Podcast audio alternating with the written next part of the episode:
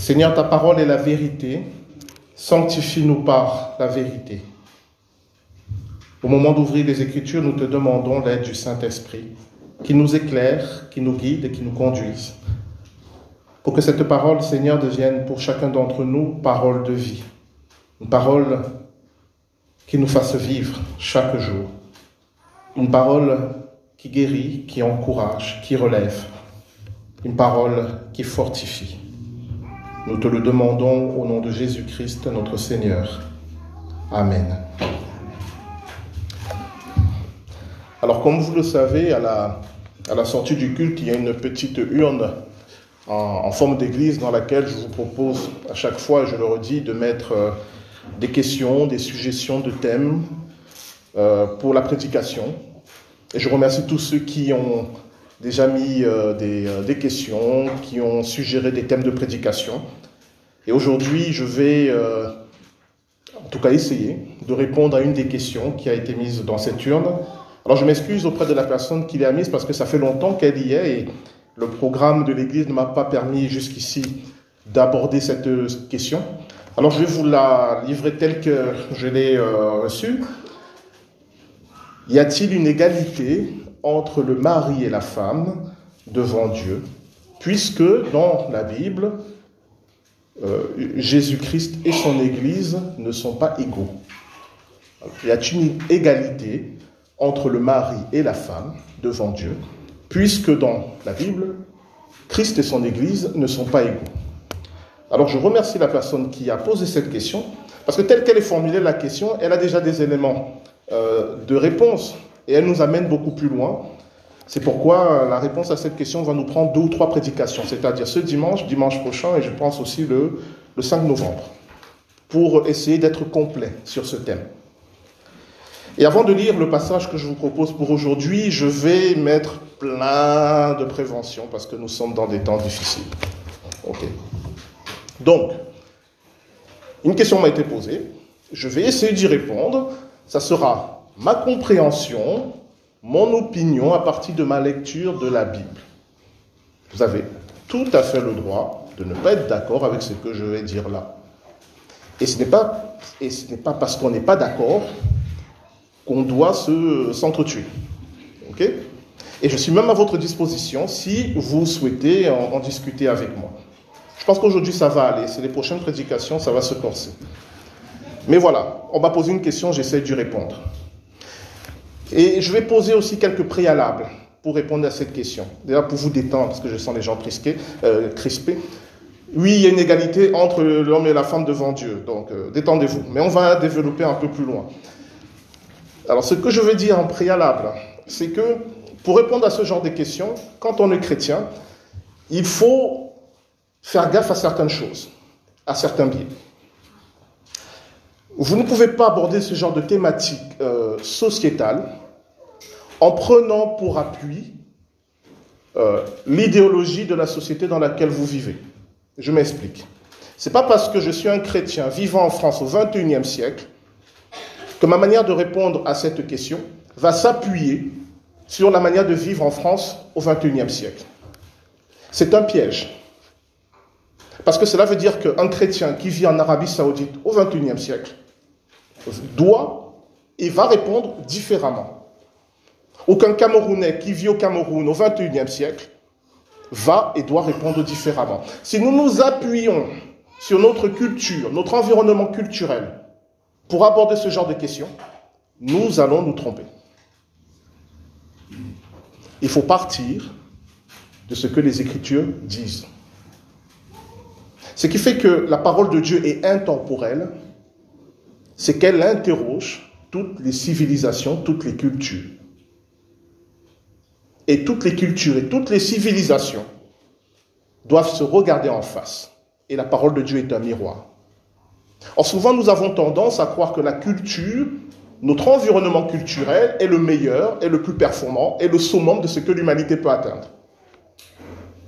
Et je dis ça, ça vaut pour toutes les cultures. Et donc, nous allons dire que Dieu est forcément d'accord avec notre manière de vivre. Pourquoi? Parce qu'elle est la meilleure. Et là, je parle d'un chrétien qui vit en France, ou bien d'un Camerounais qui vit au Cameroun, d'un Qu'est-ce qu'il y a comme nationalité avec laquelle je peux me fâcher? D'un habitant de l'Arabie Saoudite, ah les Congolais, j'aime bien, d'un Congolais qui vit en République démocratique du Congo, etc., etc.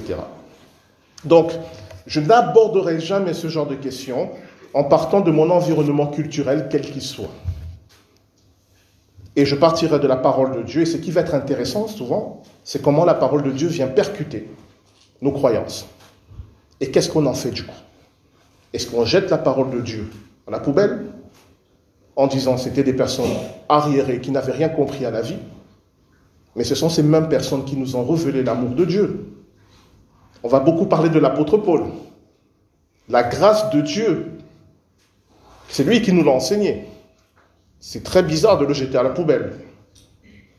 Donc, est-ce que je jette la parole de Dieu à la poubelle ou est-ce que je m'interroge et j'interroge ma culture?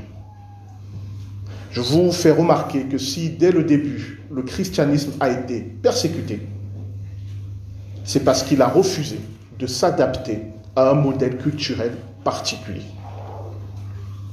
Et l'Église a été dévoyée de sa mission lorsqu'elle a commencé à s'identifier avec un modèle culturel particulier. Elle a cessé de porter la parole de Dieu, elle a commencé à porter une culture, une civilisation. À partir de ce moment, elle était plus fidèle au mandat que Dieu lui avait confié. Je ne dis pas que notre foi ne va pas s'incarner dans notre culture. Moi, je suis né, j'ai grandi au Cameroun. La louange au Cameroun, euh, elle ne se fait pas sans la danse. Quand on loue le Seigneur, on, bouge aussi les corps. C'est comme ça. Donc, la culture, l'environnement culturel va colorer notre relation avec Dieu. Et servant dans des églises d'origine calviniste, alors pas ici, mais j'ai connu des églises où la louange, si tu bouges un petit doigt, tu es considéré comme quelqu'un de très extravagant. La louange, c'est au garde à vous, on ne bouge pas, voilà. Mais chacun vit comme il veut. Mais personne ne peut dire ma manière de faire, c'est la seule, c'est la bonne. Non, c'est mon environnement culturel qui a coloré ainsi ma manière de louer le Seigneur. C'est un exemple que je vous donne pour vous dire que même si je dis qu'il faut faire attention à nos biais culturels, je reconnais néanmoins qu'ils vont influencer notre manière de vivre le culte. Est-ce que vous êtes toujours avec moi? Est-ce que ça va? Tout ça, ce n'était que l'introduction. Hein. C'était des précautions que je prends. Hein. Et je vais en prendre plein. Donc, on me pose une question. Est-ce que le mari et la femme sont égaux devant Dieu? Alors, je vais répondre à cette question, mais je vais l'élargir. Je vais, je vais la poser sous cette forme. Hein. Je m'excuse auprès de la personne qui l'a écrite. Est-ce que l'homme et la femme sont égaux devant Dieu? Parce que c'est différent de la manière dont cette question est posée. On va le voir au fil des prédications. Est-ce que l'homme et la femme sont égaux devant Dieu? Alors, on va lire dans l'épître de l'apôtre Paul aux Galates, au chapitre 3, nous allons lire euh, des versets 26 à 29. Donc, Galates chapitre 3, les versets 26 à 29.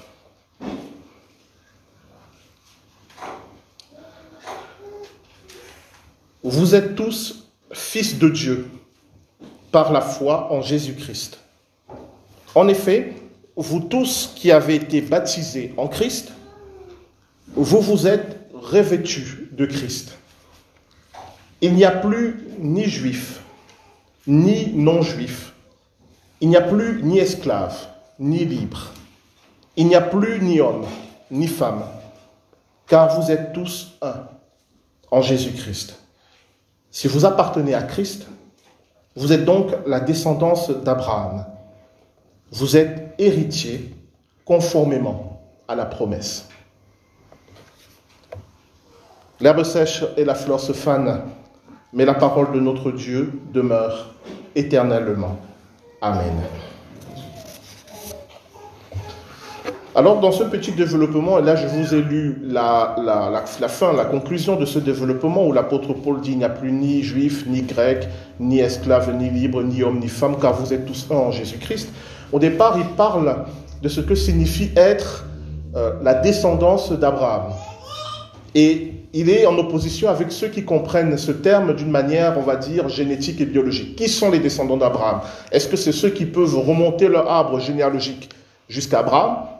Ou alors, ce sont ceux, et c'est la thèse de l'apôtre Paul, ce sont ceux qui avaient, qui ont la foi d'Abraham.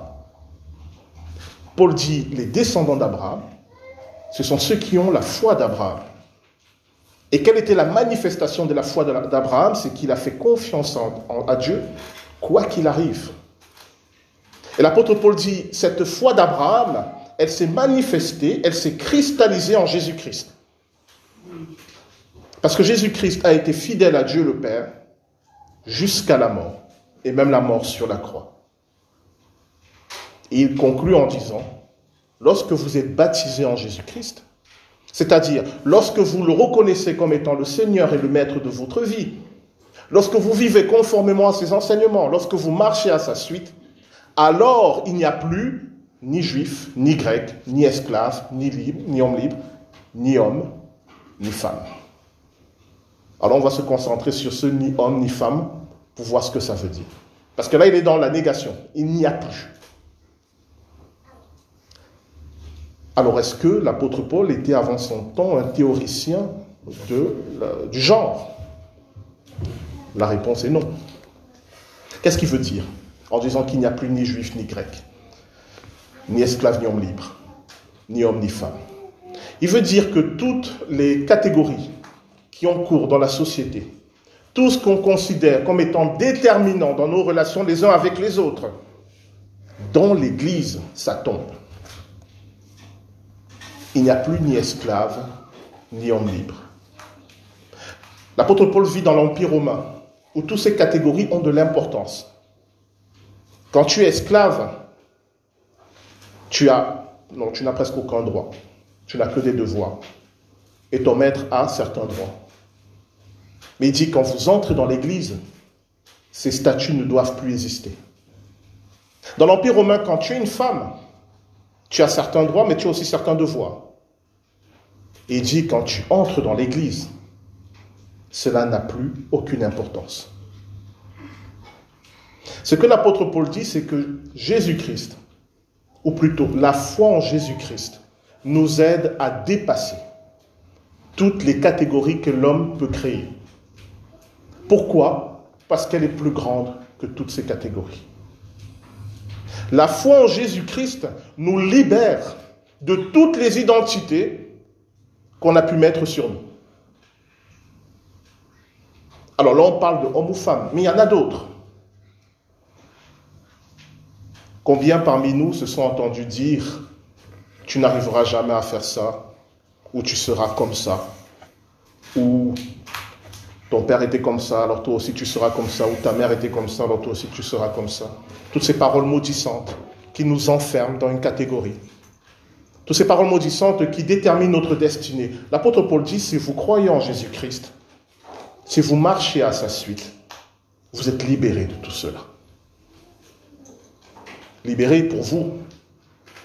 Ça ne veut pas dire que le reste de la société ne va pas continuer à employer ces catégories. Mais cela veut dire que devant Dieu, ces catégories sont sans importance. Et pour répondre plus précisément à notre question, le fait que vous soyez un homme ou une femme ne va rien changer à votre relation à Dieu. De manière encore plus précise, si vous êtes une femme, cela ne va vous apporter aucun avantage ni aucun désavantage dans votre relation à Dieu. Si vous êtes un homme, cela ne va vous apporter aucun avantage ni aucun désavantage dans votre relation à Dieu. Pourquoi? Parce que comme dit la parole de Dieu, tout être humain a besoin du pardon de Dieu. Tout être humain a besoin de l'amour de Dieu. Et Dieu ne fait exception de personne. Donc, pour cette personne qui a posé la question, nous sommes tous égaux devant Dieu, hommes et femmes. Et vous voyez que l'apôtre Paul va beaucoup plus loin. Il parle de toutes les catégories sociales.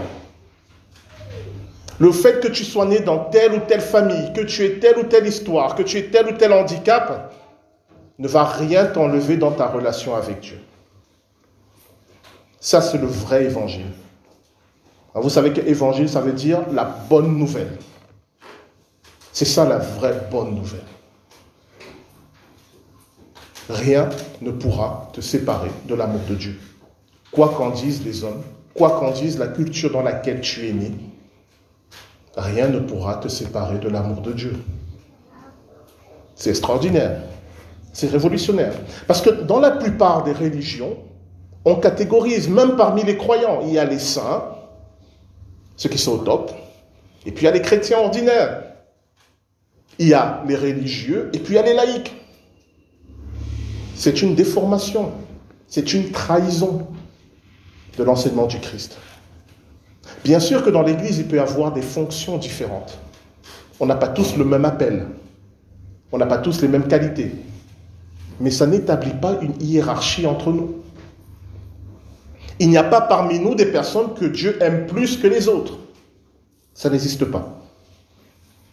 Malheureusement, l'Église, comme toute institution humaine, a amené en son sein une hiérarchie, une catégorisation, en disant, il y a les meilleurs chrétiens, et puis il y a les chrétiens de seconde zone.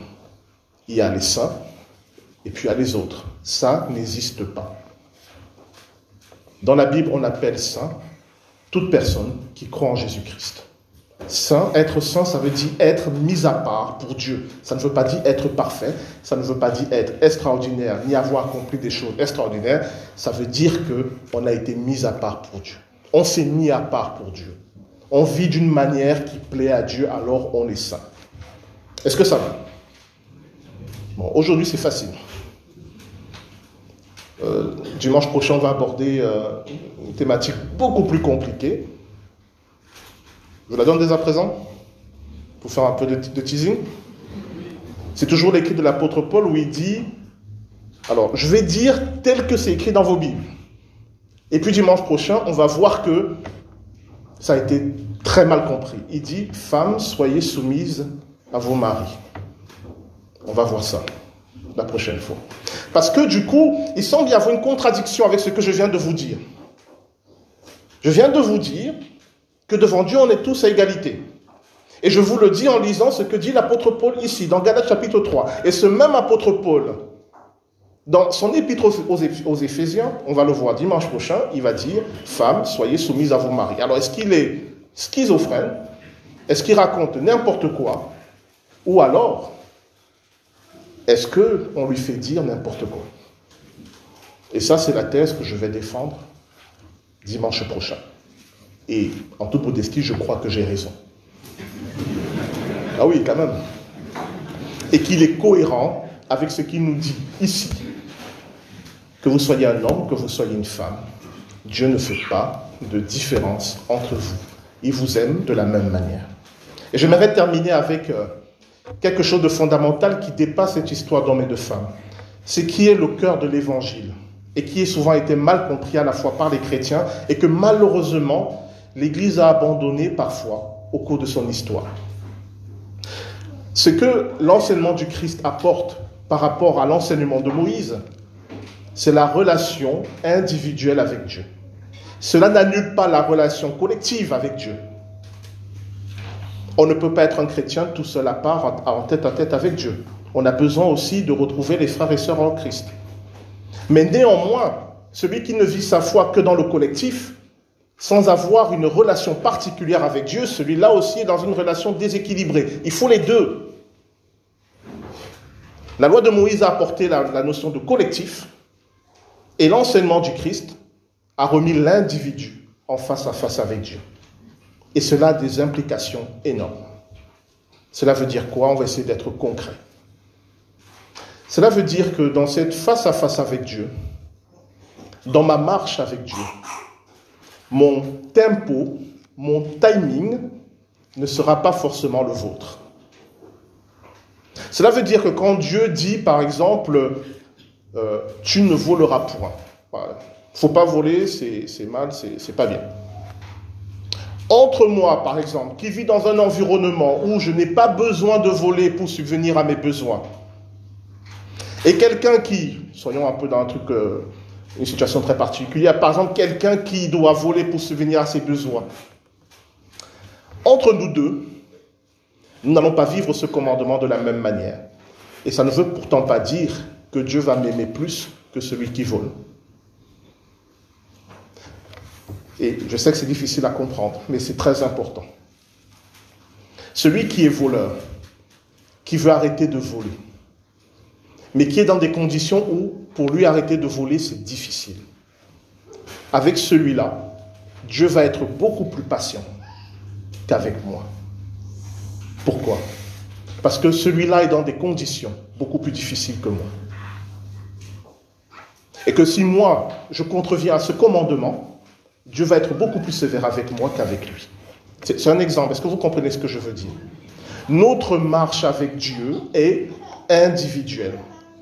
Le Seigneur connaît l'histoire de chacun d'entre nous, le cœur de chacun d'entre nous, les blessures de chacun d'entre nous.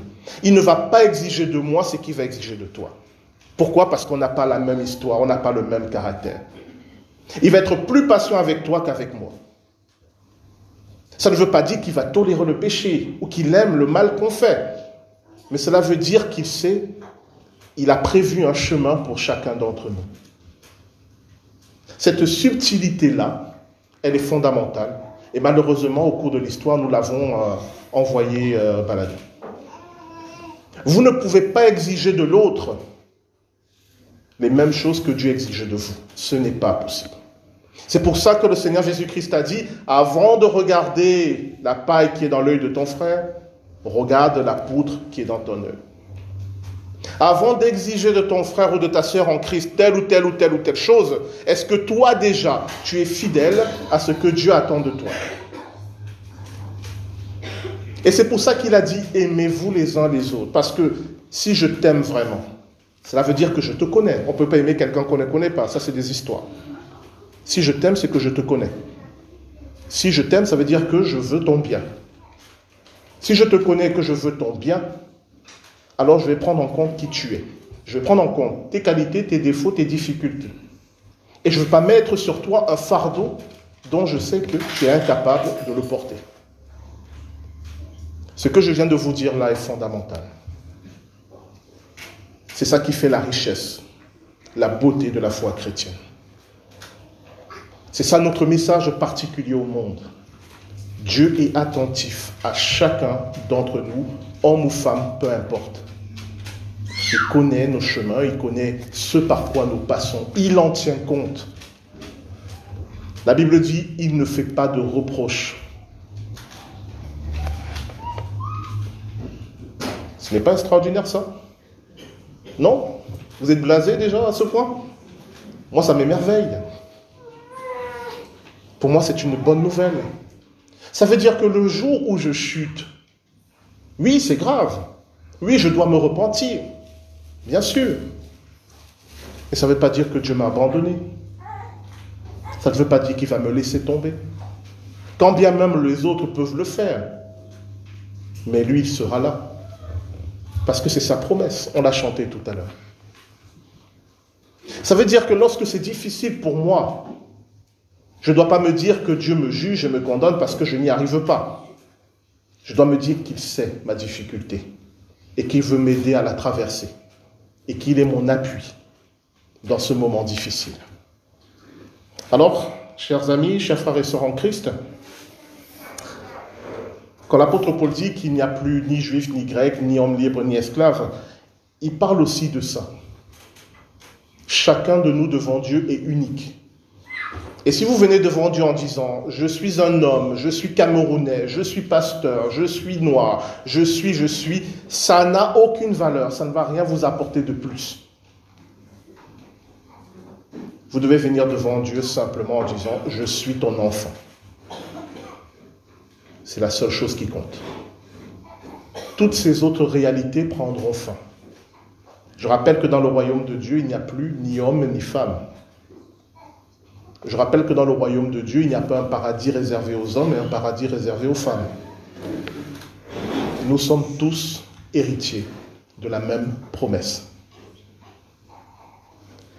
Alors on va prier, si vous voulez bien, pour demander à Dieu de nous délivrer, j'emploie le mot délivrer, pas débarrasser, parce qu'on vit quand même dans le monde, dans une société où il y a des, règles, une loi, tout ça, mais de nous délivrer de toutes ces euh, identités néfastes que notre environnement culturel nous a collées.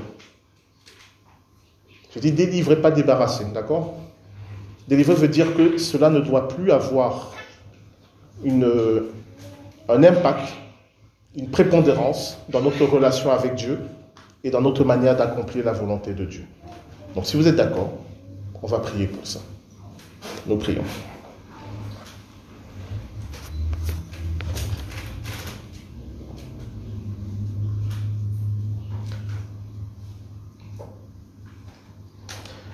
Dieu notre Père,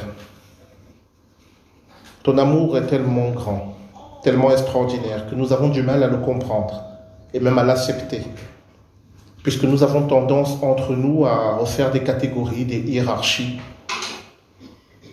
Nous avons tendance entre nous à chercher qui est le plus grand, qui est celui que Dieu aime le plus. Toutes ces choses, tu nous dis qu'elles ne font pas partie de ta manière de penser. Aide-nous, Seigneur, à changer notre regard sur nous-mêmes, sur euh, le monde, sur la société dans laquelle nous vivons. Et libère-nous de toutes ces injonctions,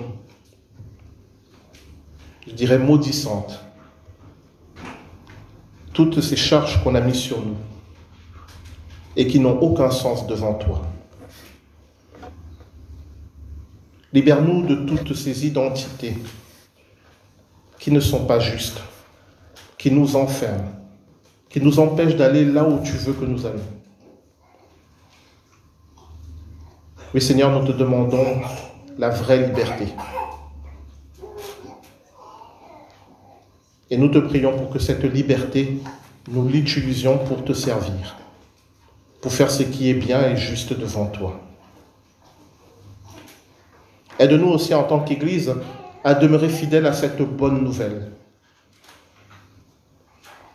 Aide-nous en tant que chrétiens à témoigner de cette bonne nouvelle auprès de ceux qui ne te connaissent pas encore. Chacun d'entre nous est unique devant toi. Nous te le demandons au nom de Jésus-Christ, notre Seigneur. Amen.